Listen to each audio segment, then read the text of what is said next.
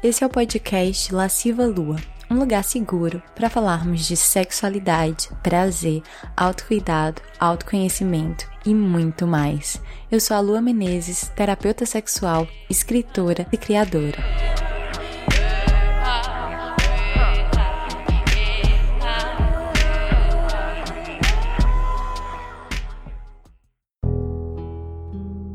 Essa temporada do podcast é patrocinada pelo curso Jardim das Delícias, um curso online para mulheres sobre prazer e sexualidade feminina, para se juntar a essa comunidade de deusas que se empoderam dos seus corpos. Basta acessar o site www.lascivalua.com.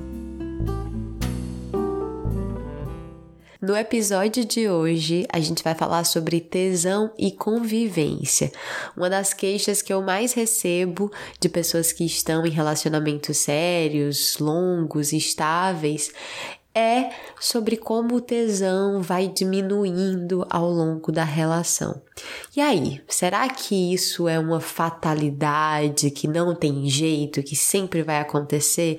E por que que acontece?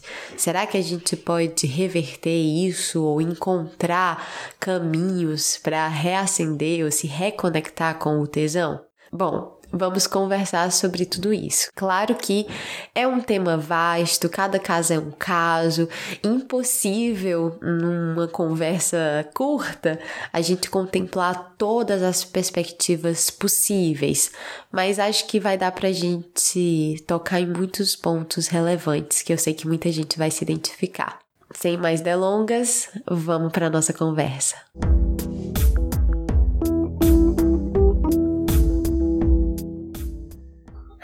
Oi, deusas, sejam muito bem-vindas. Separei muita coisa pra gente conversar, então nem vou, nem vou enrolar muito. Mas bom, em primeiro lugar, obrigada por estarem aqui. Hoje a gente tem um tema que faz um bom tempo que ele é pedido e eu sei que é uma coisa que inquieta muitas de nós. Então, espero que a gente consiga tocar em alguns pontos essenciais. E quero deixar claro, antes da gente começar, que muito do que eu vou falar aqui é embasado pelos estudos e pela produção da psicóloga, da psicoterapeuta de casais, Esther Perel, que é uma mulher que eu Ai meu Deus, admiro demais, eu gosto muito do trabalho dela.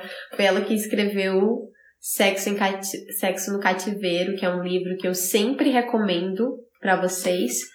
E eu acho que esse é um livro assim, ó, para todo mundo, para quem tá em relacionamento, para quem não tá. Aliás, essa live é para todo mundo, tanto para as que estão em relacionamentos, mas para quem um dia estará. e eu acho que ouvir certas coisas vai facilitar a vida de vocês. Então vamos lá. Hoje a gente vai falar sobre tesão e convivência. Por que, que é tão difícil, que parece tão difícil manter o tesão ao longo de relações sérias, de relações estáveis? Ou será que a convivência estraga a relação? Será que a convivência mata o desejo? Por que, que aquela paixão do início parece que vai se desfazendo ao longo da relação? E aí, como manter uma troca erótica satisfatória nessas relações estáveis? É por aí, esse é o, esse é o pressuposto básico dessa nossa live de hoje. E aí, eu quero começar pela paixão. Quero começar pelo começo, pelo início dos relacionamentos. E, na verdade, antes de eu começar, quero dar só um último aviso, que é eu vou falar muita coisa aqui nessa live, então se vocês quiserem pegar um caderninho para ir anotando, pega agora. Eu sempre deixo as ideias irem fluindo na minha, na minha fala. Eu não acredito em receita de bolo, eu não acredito em, em receitas universais que servem para todo mundo. Essa live não é sobre isso, mas essa live é embasada em muita pesquisa sobre relacionamentos. Então, tem algumas coisas que são comuns, tem muitas coisas que eu tenho certeza que você vai se identificar, outras não tanto, e tudo bem. Então, eu vou tentar organizar o meu pensamento para ser o mais passo a passo possível, mas vocês sabem que vai fluindo. Então, se quiser pegar para anotar, pega, pega um caderno agora, porque vai ser muita coisa. Então, vamos lá. Paixão. Vamos começar pela paixão. O que, que acontece quando a gente está começando um relacionamento? O que é que acontece que é tão bom se apaixonar? A Esther Perel, ela fala que o desejo, ele flerta muito com o mistério, com o não conhecer. A gente deseja aquilo que a gente não tem, né? Então, ela vai falando, a grande pergunta que ela traz é: nos relacionamentos longos, como é que a gente deseja uma coisa que a gente já tem? Mas será que a gente já tem? Será que a gente já tem mesmo? Pergunta que eu vou responder mais pro final. Mas no começo do relacionamento, a gente não tem, a gente sabe que não tem. A distância entre nós e aquela pessoa que a gente deseja é clara. E é essa distância que a gente quer diminuir, não é? Quando a gente está se apaixonando por alguém, não é isso. A gente fica com aquela vontade louca de estar tá perto, de querer estar tá perto com a pessoa, quer fazer tudo com a pessoa. E isso às vezes se torna um tanto quanto obcecado. Eu não sei vocês, mas eu Teve uma época da minha vida que eu era absolutamente viciada em me apaixonar. Eu adorava essa sensação de vitalidade, de, de excitação do começo da paixão. Então eu procurava nesses relacionamentos, nesses apaixonamentos que eu tinha, esse enlevo de estar viva. O que eu estava buscando hoje eu consigo enxergar era me sentir apaixonada pela vida, mas eu não sabia ainda que eu podia me sentir apaixonada pela vida sem necessariamente estar apaixonada por alguém. Mas eu buscava nessas paixões por pessoas esse sentimento de ah, tudo tá mais colorido, tudo tá mais bonito, eu tô mais criativa, eu tô empolgada, eu tô com vontade de viver, tô com vontade de transar.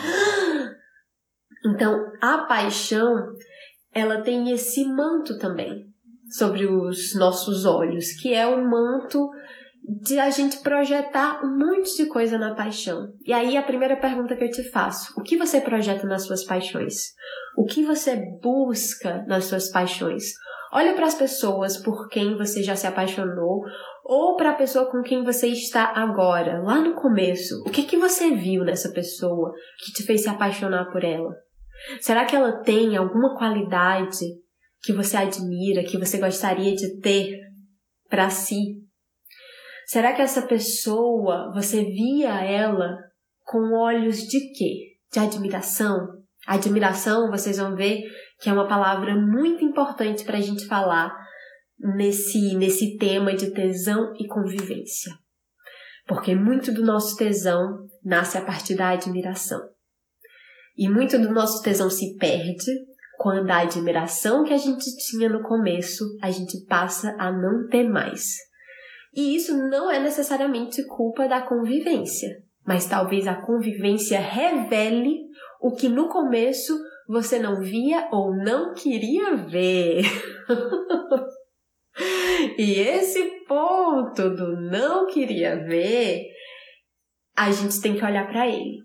Porque a gente fecha os olhinhos muitas vezes no começo da paixão.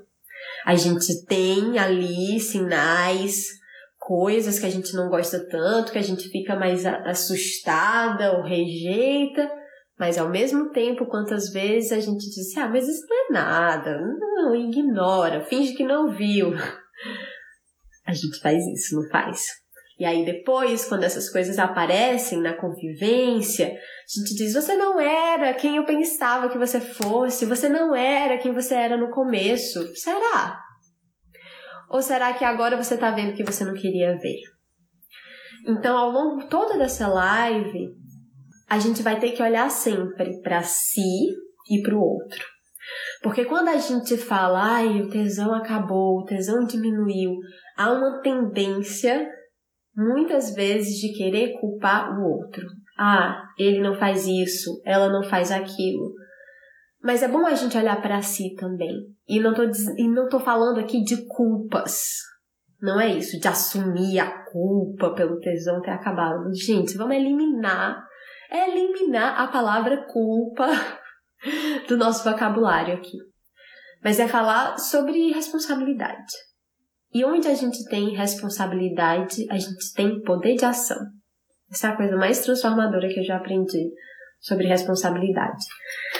Mas vamos voltar para a paixão. O que mais que acontece na paixão? A gente tem essa distância, nessa distância o desejo brota, a gente tem a vontade de estar com a outra pessoa, de conhecer a outra pessoa, de transar com a outra pessoa, de possuir a outra pessoa. Muito do que a gente aprendeu sobre amor vem vinculado de posse. Né? Então a gente tem essa vontade de comer a outra pessoa, de se fusionar com a outra pessoa. E o sexo, ele, ele é essa experiência de fusão. Né? Muitas vezes o que a gente busca no sexo também é essa experiência de se sentir numa fusão, numa comunhão tão profunda que a gente sente, se sente completa ou inteira conectada com o outro, com a gente mesma, com o universo. Então, segunda pergunta: o que é que você busca no sexo? Será que você sabe o que você busca no sexo ou você não se permite buscar nada no sexo?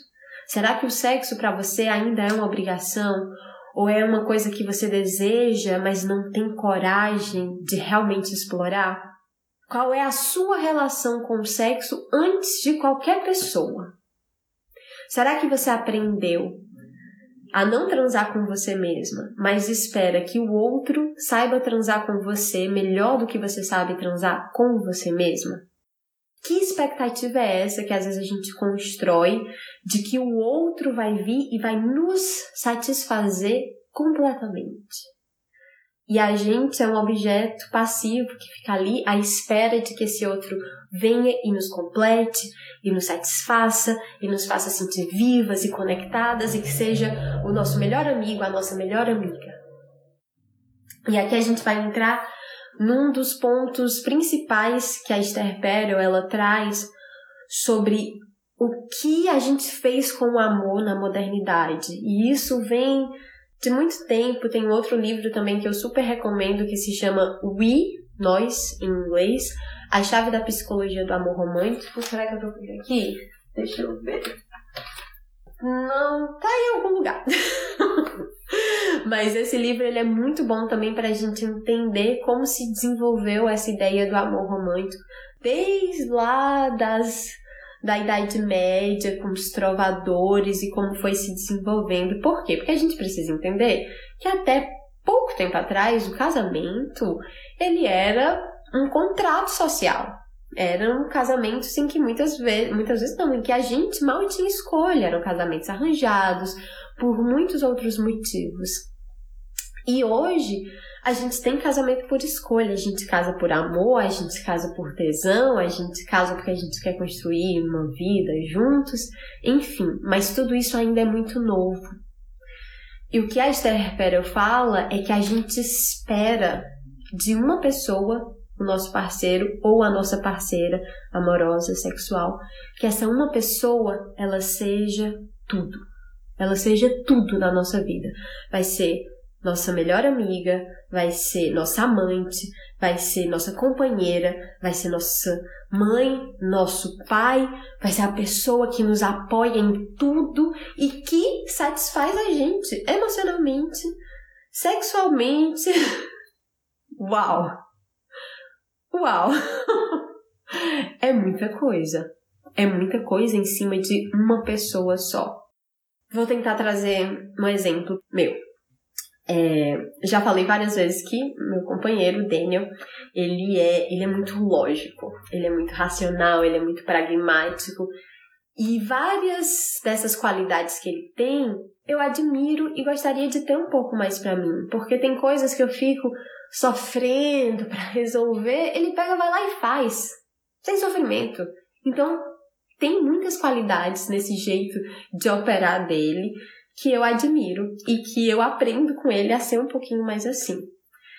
Eu sou muito mais emocional, muito mais passional, muito mais sinuosa. O meu jeito de compreender o mundo é muito mais ai, cheio de nuances e ai, a gente é muito diferente nesse sentido.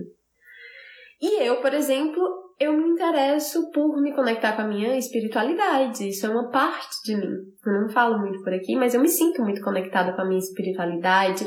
Eu faço meus rituais, eu faço minhas preces conforme o que faz sentido para mim. Não sigo nenhuma religião, mas tenho um senso de conexão forte com a minha espiritualidade. E o Daniel não tem. Não tem. E eu não espero que ele desenvolva isso para me satisfazer para que a gente possa conversar sobre isso, para que eu possa fazer coisas com ele. Eu tenho amigas com quem eu posso conversar sobre assuntos de espiritualidade. Eu tenho amigas que vão entender as minhas questões, os meus questionamentos sobre espiritualidade, que têm os seus rituais, que são super místicas. E aí, essa parte do meu ser, eu não fico esperando que ele seja igual a mim para a gente ser igualzinho e Percebe?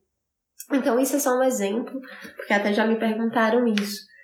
E o quanto às vezes a gente fica querendo que a outra pessoa compartilhe de todas as esferas da nossa vida.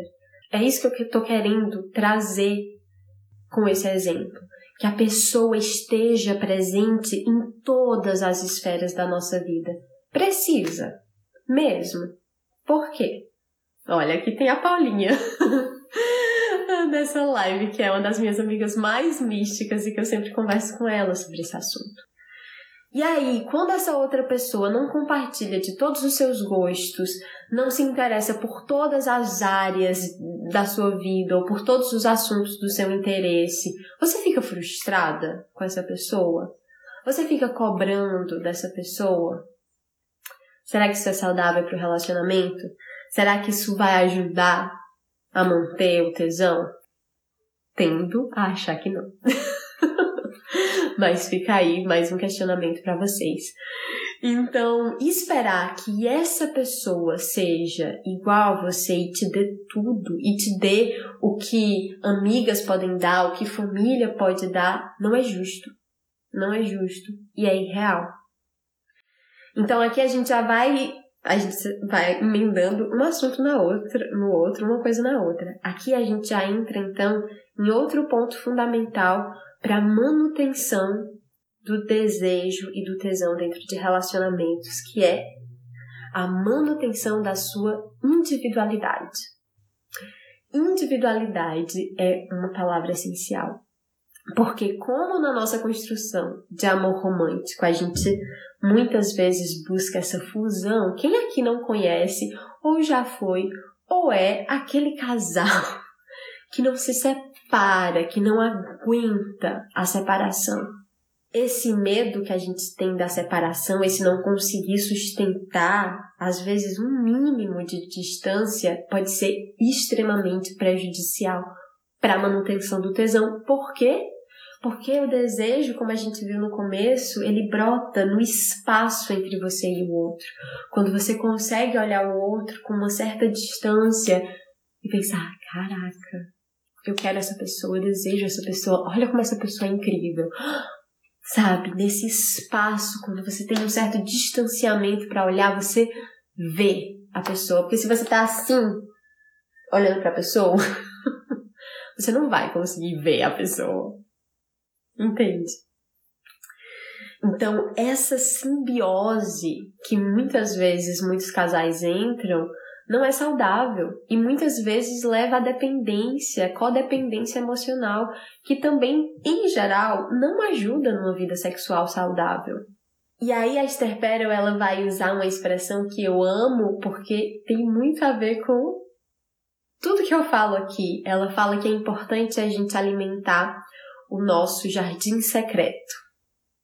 Gente, tem um curso chamado Jardim das Delícias, então falou jardim secreto, eu já tô amando. Mas o que é que ela quer dizer por jardim secreto? É esse, essa parte de você que é só sua, que só você pode alimentar, que só você pode podar e regar e nutrir a terra. Então, o que é que você faz por você, independente da sua relação, independente do seu parceiro ou da sua parceira?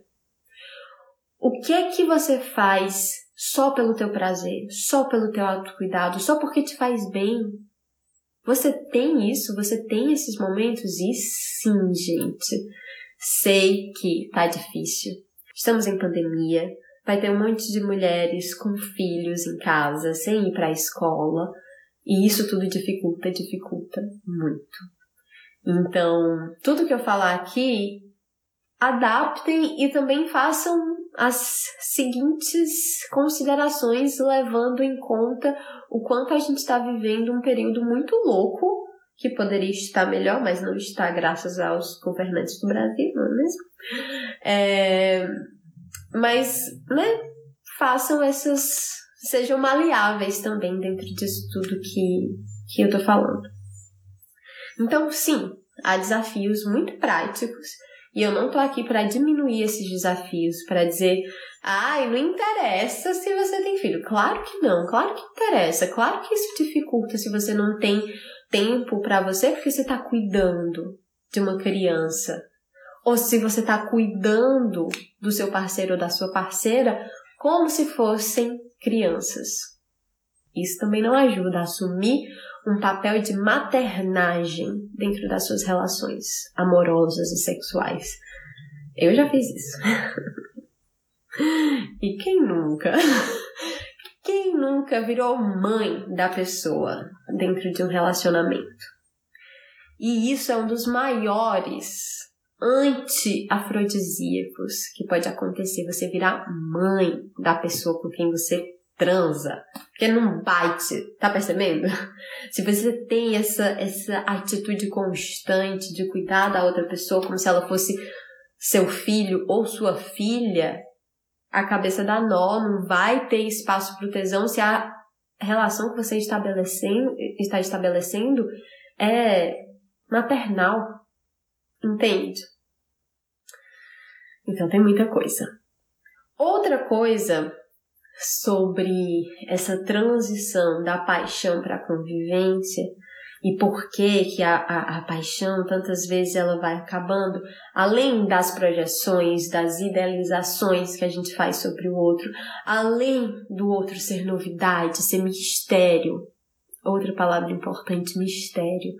O outro é uma terra desconhecida que você quer conhecer, que você quer explorar, que você quer se embrenhar e saber o que é que tem lá dentro. E aí, com a convivência, talvez você vá vendo que há, você vai achando que já sabe de tudo.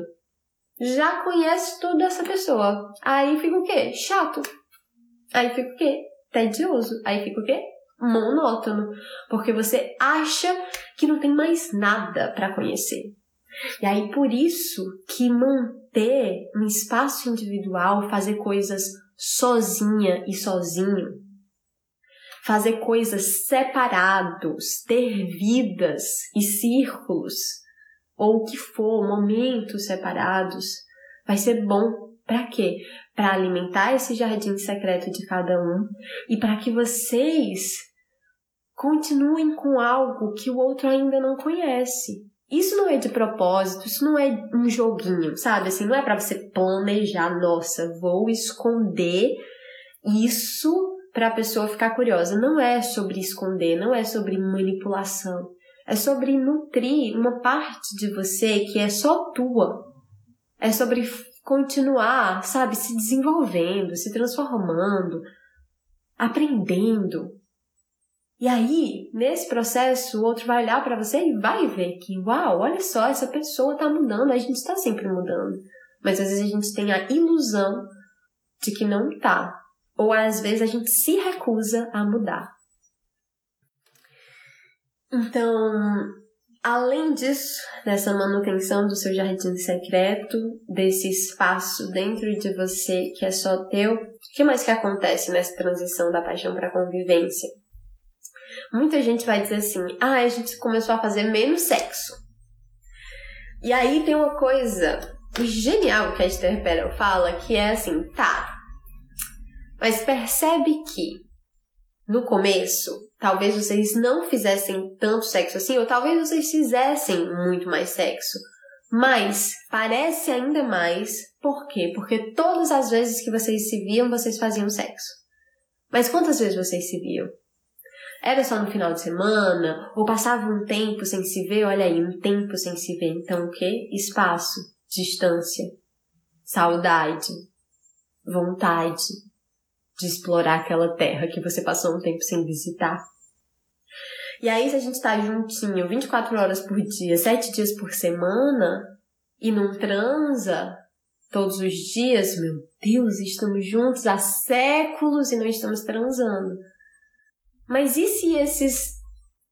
Sabe, se você transa uma vez no sábado e outra na quarta, e se esse tempinho aqui foi um tempo que precisava para vocês se separarem, para vocês ficarem com saudade, para o desejo brotar de novo.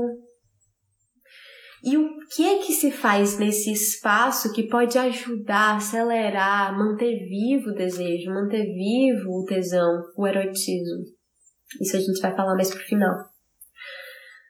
Mas tudo isso aqui é pra gente enxergar o quanto às vezes a gente entra muito inconsciente em padrões de comportamento dentro das relações e juntos, porque a gente aprendeu a se relacionar assim.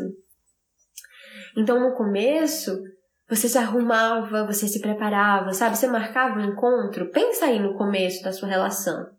Marcava um encontro e aí você ficava antecipando, você ficava pensando na pessoa.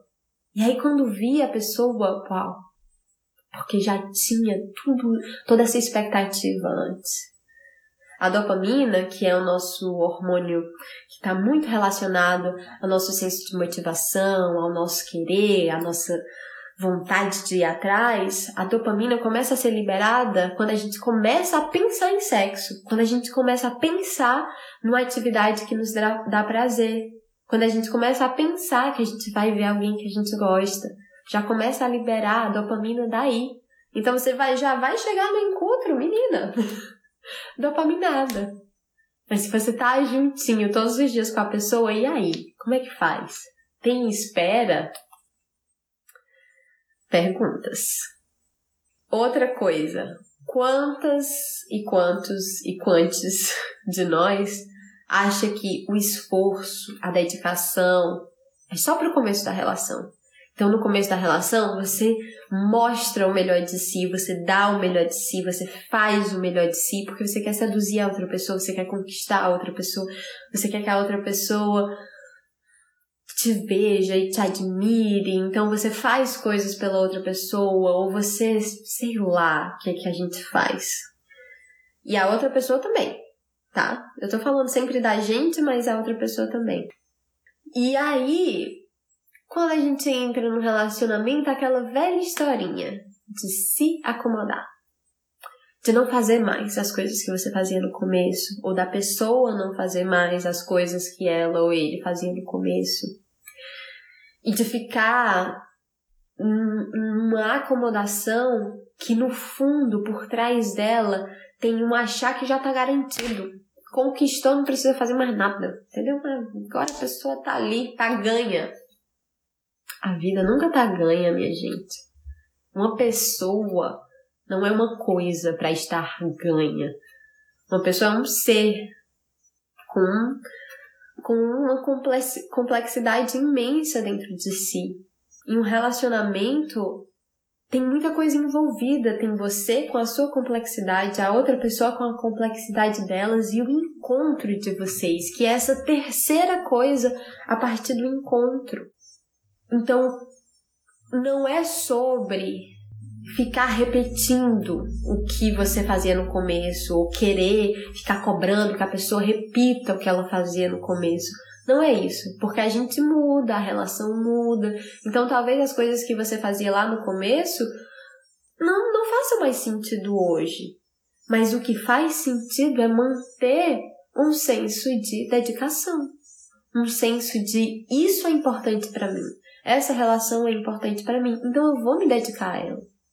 Quem tem empresa aqui, quem tem loja, quem tem algum negócio, sabe que um negócio Ok, no começo você precisa dar aquele gás para fazer ele funcionar e depois talvez você relaxe e consiga, consiga, sabe, assim, deixar fluir um pouco mais. Mas se você parar de se dedicar, a chance desse negócio, dessa empresa e a falência ou desmoronar é grande. Tem que continuar trabalhando, não é? Não é? É. com as relações a mesma coisa. Mas eu acho que a gente confunde se esforçar no sentido de se dedicar com sofrer e pelejar, que não, não é para ficar sofrendo e pelejando dentro de um relacionamento, não é disso que eu tô falando, mas de manter um constante interesse e um constante senso de, de ação mesmo nos relacionamentos. Então isso é muito importante. Eu vi que apareceu aqui uma pergunta, como é que eu faço para sentir saudade do Daniel? Então, no começo do nosso relacionamento, eu acho que a gente tinha uma coisa que para mim, pra gente, era muito boa aqui. O Daniel era piloto de avião, né? Ele perdeu o emprego por causa da crise do Covid, os voos foram cancelados, a empresa aérea se fudeu, em outras palavras. É, ficou bem mal. E aí eles precisaram demitir mais de 300 pilotos e demitiram os pilotos que estavam na empresa há menos tempo, ou seja, os pilotos mais novos, e o Daniel foi um deles. Só que quando ele era piloto, ele acabava viajando muito assim. Então, às vezes ele voava e passava dois dias fora, ou três dias fora, quatro dias fora. Isso era incrível, minha gente, isso era incrível, porque aí quando ele voltava, a gente estava morrendo de saudade, a gente sempre transava muito gostoso logo nessa volta dele. Então, desde que ele perdeu o emprego, a gente se reconfigurou na nossa convivência mesmo. A gente passou a conviver muito mais. E a gente passou a ter uma rotina muito mais certinha. Então, por exemplo, antes ele não tinha horário, que era outra coisa que facilitava. Então, sei lá, ele passava quatro dias viajando e depois passava três dias em casa. E aí, nesses três dias que ele tava em casa, sei lá, eu tava aqui trabalhando, eu trabalho em casa, fazia minhas coisas, mas se me desse tesão 11 horas da manhã, e ele estivesse em casa, a gente ia transar 11 horas da manhã. Mas agora, ele tem um trabalho regular, de segunda a sexta, né? Trabalho o dia todo, volto para casa no final do dia. E sim, é difícil, minha gente. Rotina, cansaço é cruel demais pro tesão. É isso, é disso que a gente está falando aqui também. Não ficar também tão mal, tão se culpando, porque a rotina, porque o cansaço está matando o tesão. É isso que o cansaço faz com o tesão, mata o tesão. Porque se você está cansado, seu corpo talvez peça para descansar, não para gastar energia transando.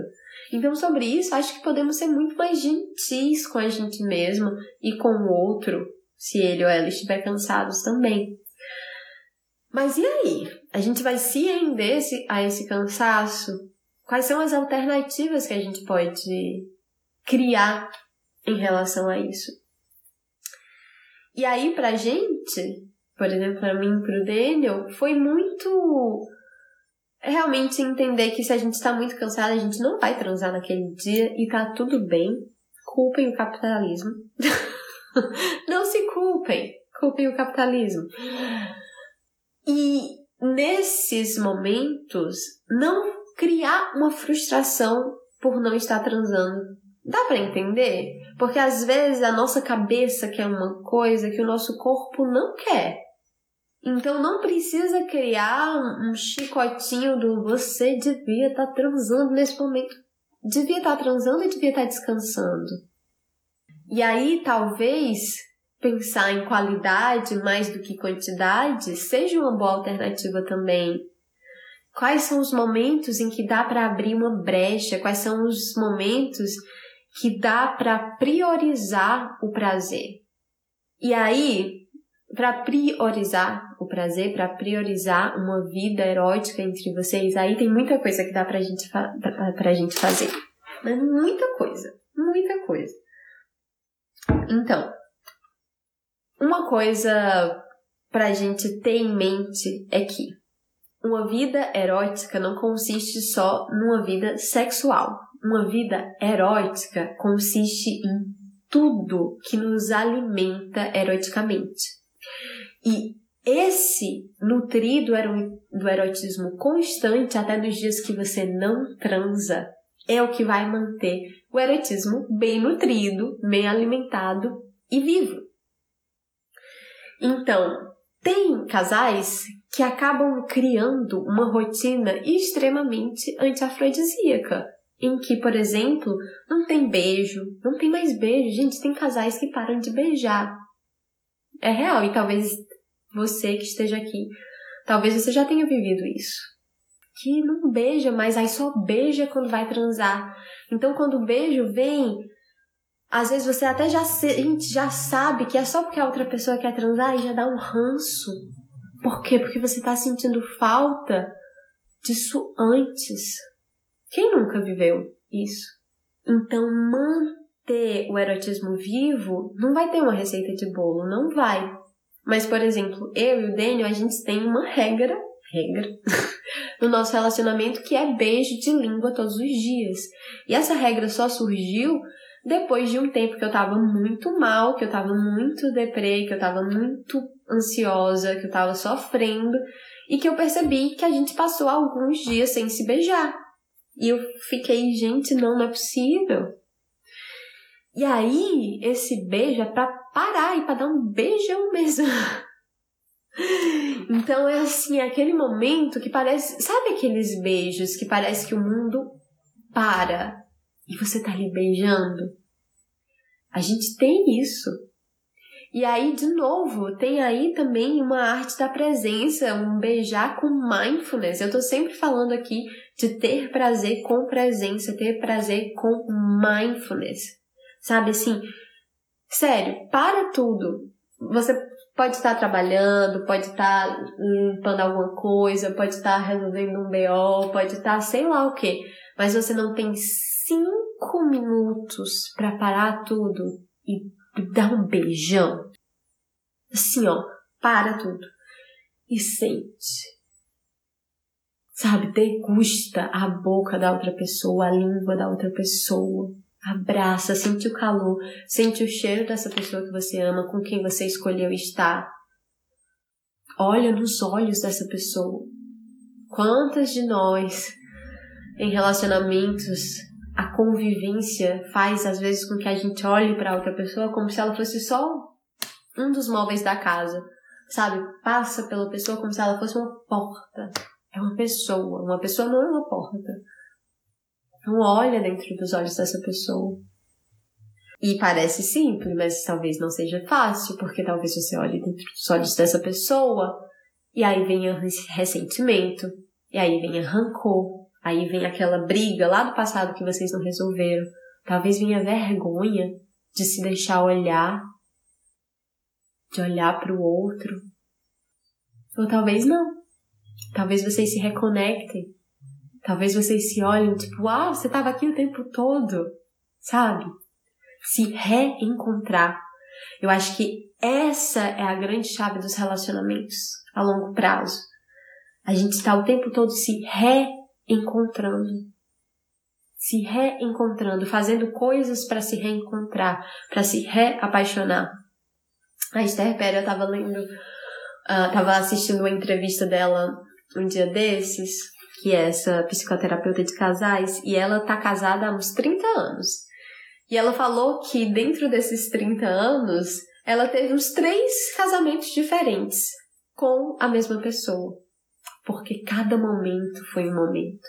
Então ela aconselha, por exemplo, a, a renovar votos para quem é casado.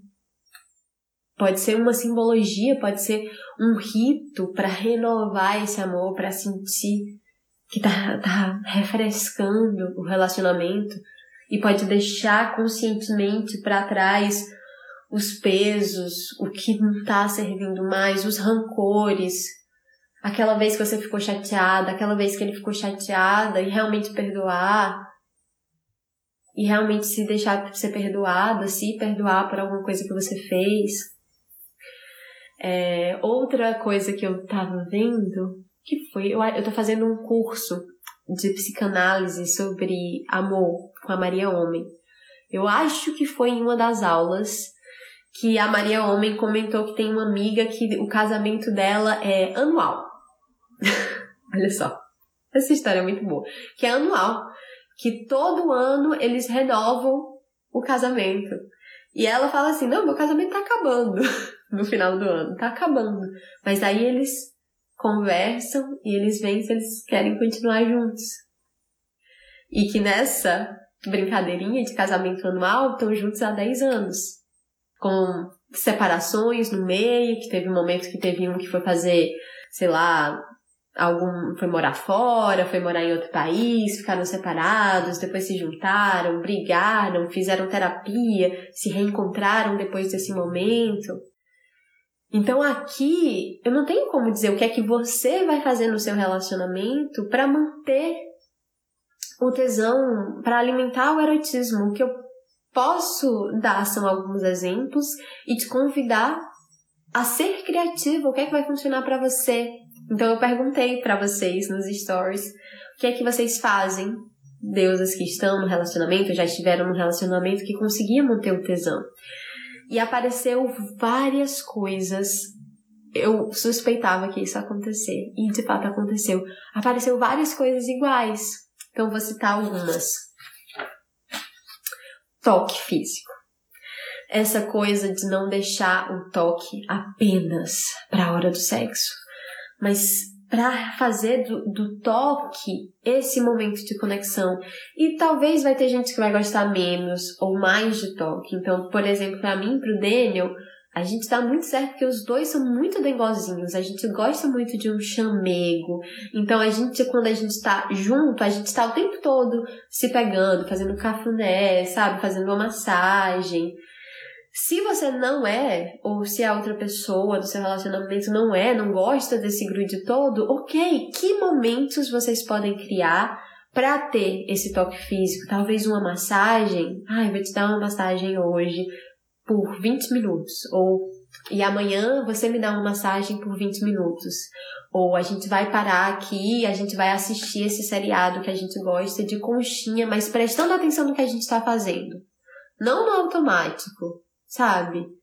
Não sem pensar, mas pensando que, olha, esse é o momento que a gente está se tocando, esse é o momento que a gente está junto. O que mais apareceu?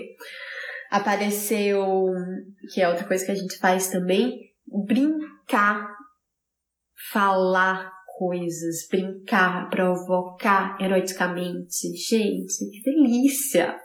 Que delícia! O quanto às vezes a gente faz muito isso no começo dos relacionamentos, provoca e fala e diz o que vai fazer. Quando eu te pegar, eu vou fazer isso, vou te pegar de jeito.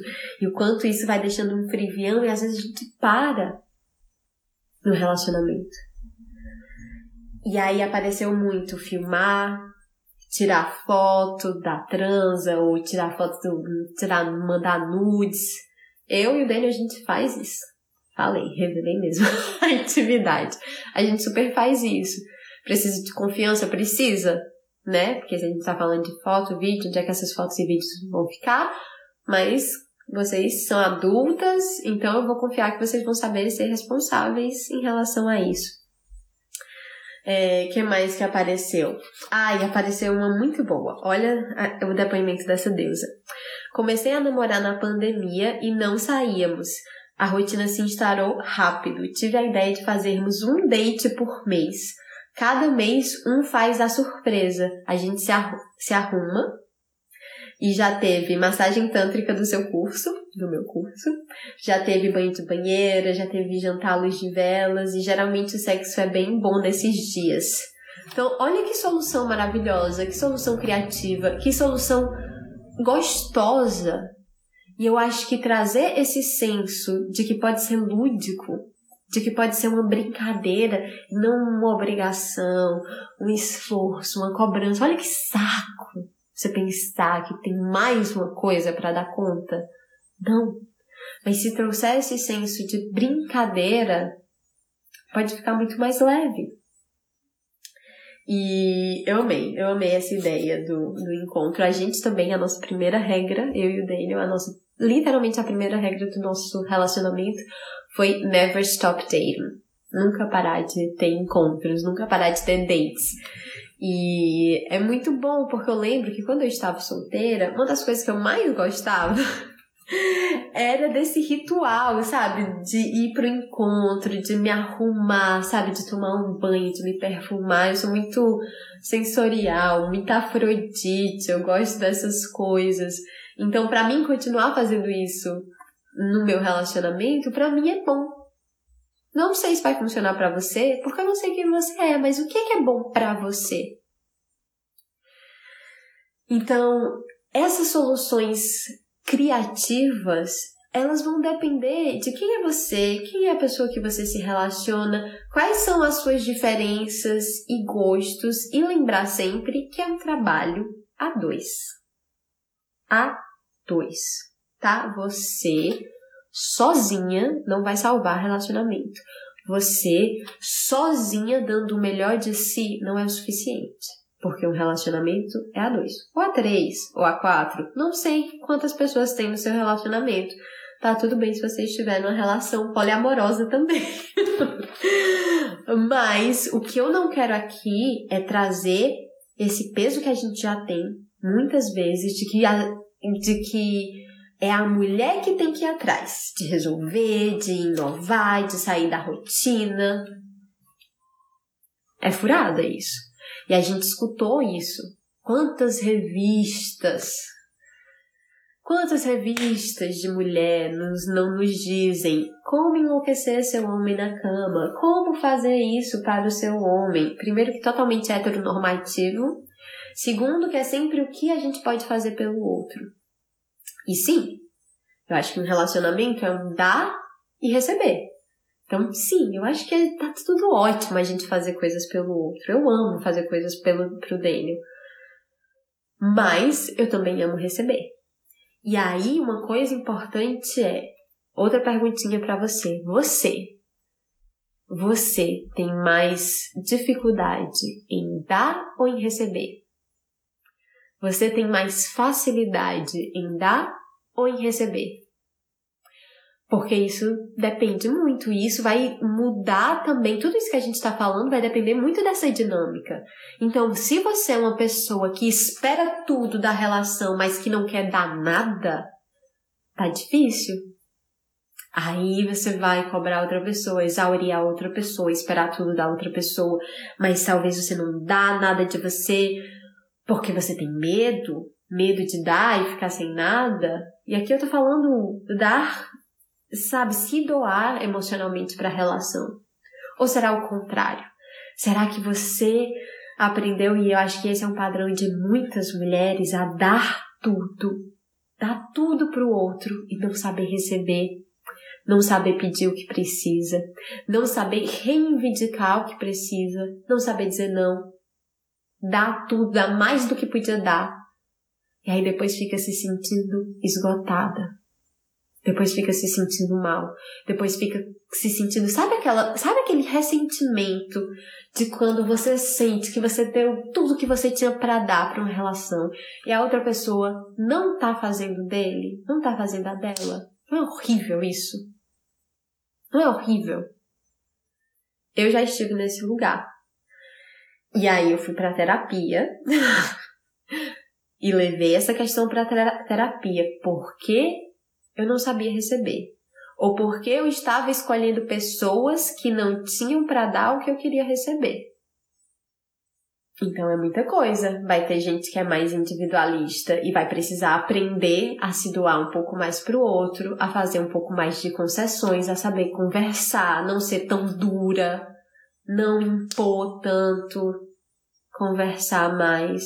E tem gente que vai ser o contrário, que vai sempre ceder, que vai sempre fazer tudo pelo outro. Então, quem é você? Você consegue identificar quem é o outro? Nessa relação que você está, são duas pessoas que querem só tomar, e aí vocês não conseguem se encontrar porque um cobra de um lado, o outro cobra do outro, e aí bate, e aí só tem briga? Ou será que na relação você tem um que quer tomar e um que quer receber e a relação tá totalmente desequilibrada, uma pessoa dando e a outra pessoa linda, só recebendo? Ou será que na sua relação tem duas pessoas dando o melhor de si, mas parece que não é suficiente porque nenhuma das duas sabe receber? Tem um comentário aqui. Cobrança é muito broxante. É muito broxante. Com certeza. É totalmente antiafrodisíaca. Então, para tudo isso, vai depender de muita conversa, vai depender da maturidade emocional de cada um, vai depender de que relação é essa que vocês estão construindo, o que é que vocês querem. Será que vocês querem a mesma coisa dentro de uma relação? Essa é uma pergunta também importante aí para os dois. O que a gente quer da relação? O que você quer, o que você espera, o que o outro quer, o que o outro espera. Porque se vocês quiserem coisas completamente diferentes, será que vocês deveriam continuar juntos? E aí, às vezes, a gente fica apegada, com medo de dizer não, com medo de terminar. Só que aí a gente vai o quê? Não querendo ver, passando por cima das coisas que lá na frente vão se tornar um problema. Mas que talvez você já soubesse, mas estava esperando miraculosamente que a pessoa mudasse, mudasse de opinião. Então, para falar de tesão, percebe que a gente acaba falando de tudo sobre a relação? Porque tá tudo interligado e tudo vai influenciar o tesão. Se você tá com raiva da outra pessoa, essa raiva te fecha ou te dá mais tesão? Se você tá, sabe, por exemplo, essa coisa da raiva. O que é que tem na raiva? Na raiva, casal que briga muito, que pode ter ali uma ameaça de separação. Essa ameaça de separação para alguns casais pode ser extremamente excitante. Por quê? Porque dá a consciência de que não tá ganho, de que não tá garantido. E aí nesse medo de perder, quando volta, quando se reconcilia, é aquele tesão louco, é aquele sexo selvagem.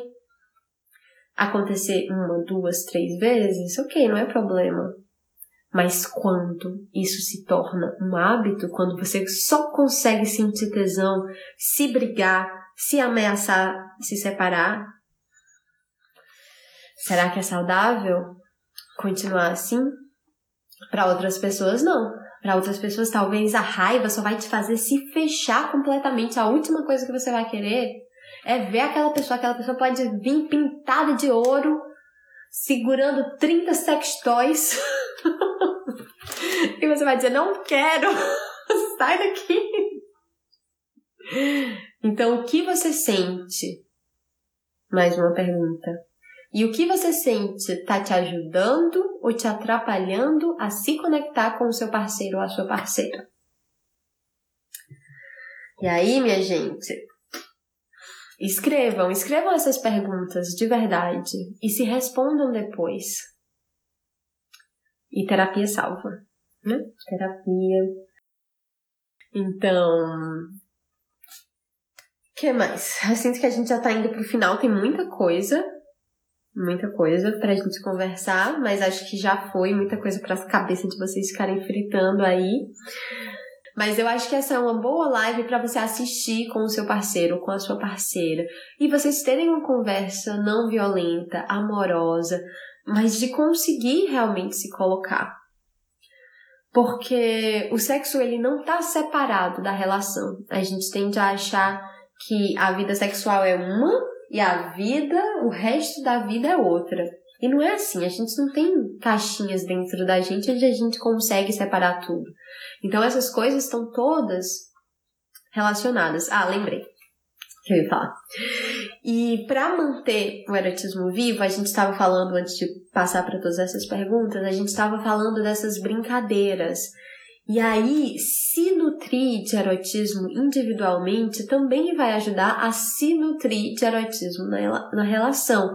Então, quando eu perguntei para vocês o que é que funciona, é, uma deusa me respondeu, por exemplo, que além das conversas, de mandar coisa sensual e de mandar nude, Eu já falei várias vezes aqui que eu, por exemplo, eu sigo vários perfis de ilustrações eróticas, que eu acho lindo e que eu adoro ver, adoro abrir o Instagram e ao invés de ter uma notícia péssima, é, ver uma ilustração erótica. Só que embaixo tem a notícia péssima. Enfim, mas pelo menos tem a ilustração erótica lá para balancear. E aí você pode mandar, por exemplo, essa ilustração erótica. Você pode mandar uma música sensual e dizer para a pessoa: Olha, eu quero te chupar ouvindo essa música. Eu quero sentar ouvindo essa música. Eu quero, sei lá, ver você se masturbando fazendo essa música. Para algumas pessoas vai ser extremamente desafiador falar de sexo Vai. Mas, será que tirar essas travas da língua, tirar essas travas da boca, não vai tirar as travas da relação também? Então tem muitas, tem muitas coisinhas que dá pra gente fazer. Quem quiser depois me mandar relato do que é que vocês fazem ou do que é que vocês vão experimentar a partir dessa, dessa live. Temos sex toys, temos massagens, tem muita coisa pra gente inovar. Ai, só e essa última pergunta. Como é, sair da rotina, né? Pergunta clássica. Como sair da rotina? Como não cair na rotina? Gente, a rotina é a gente que faz. Não é a rotina que vem e nos atropela, né? A gente faz a rotina, a gente tá na rotina. Então, sair da rotina demanda esforço sabe? Fazer uma coisa diferente no sexo, se você tá fazendo sempre tudo igual, demanda esforço, porque o nosso cérebro ele se acostuma muito fácil com as coisas. Então, talvez nas primeiras vezes que vocês tentarem fazer uma coisa diferente para recuperar o risco, o mistério, a novidade, Talvez não seja a coisa mais incrível do mundo, talvez seja difícil, talvez você fique com vergonha, talvez vocês tenham uma crise de riso e achem mais engraçado do que, do que sexy. Mas e se essa crise de riso for o que vocês precisarem? E qual é o problema de ficar envergonhado um pouquinho? A gente pode encarar as nossas vergonhas também, a gente pode encarar nossos pudores, e aí a gente pode ir agindo para dissolvê-los e brincar eroticamente cada vez mais. Então era isso que eu queria falar e terminar com isso. Ai, muito obrigada, deuses que estão aqui. Tô lendo aqui um pouquinho dos comentários. E se vocês puderem, recomendem essa live por aí, porque o Instagram não estava entregando muito o meu conteúdo. Então, se vocês puderem compartilhar, sempre bom. Deixa eu ver. Olha, tem coisa falando que gosta de livros. Livros, que isso dá um gás. Maravilhosa. Ah, perguntaram aqui e nas perguntas também o que fazer quando um quer sexo e o outro não quer. Eu tenho uma live toda sobre isso, sobre o que fazer quando as libidos estão desequilibradas.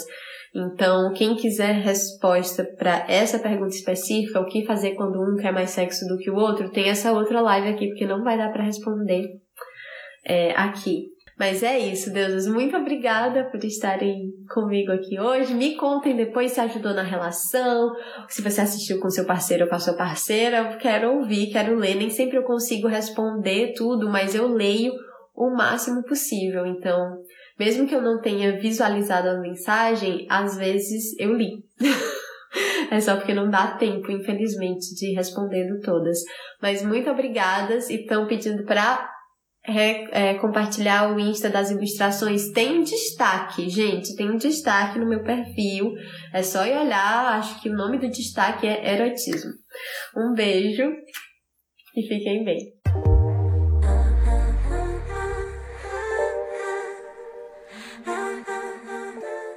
Bom, espero que esse episódio tenha ajudado quem está inquieta com questões sobre o tesão, ou está buscando se reconectar com ele.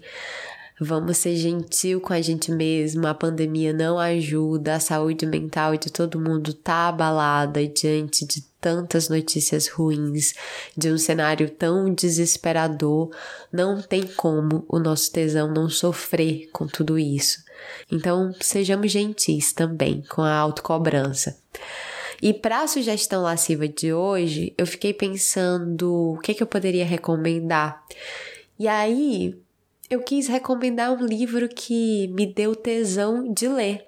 Eu quero recomendar o livro Eva Luna, da Isabel Allende que, meu Deus, como eu demorei tanto tempo da minha vida para descobrir a Isabel Allende. Eu amei muito esse livro. Eu já tinha lido um outro livro dela, que é A Casa dos Espíritos, que eu amei, amei, amei, amei de paixão. E depois li Eva Luna e foi uma leitura que me deu muito tesão de ler, que eu não queria parar de ler, que eu li muito rápido. Então, são essas as minhas sugestões lascivas dessa semana. Até o próximo episódio.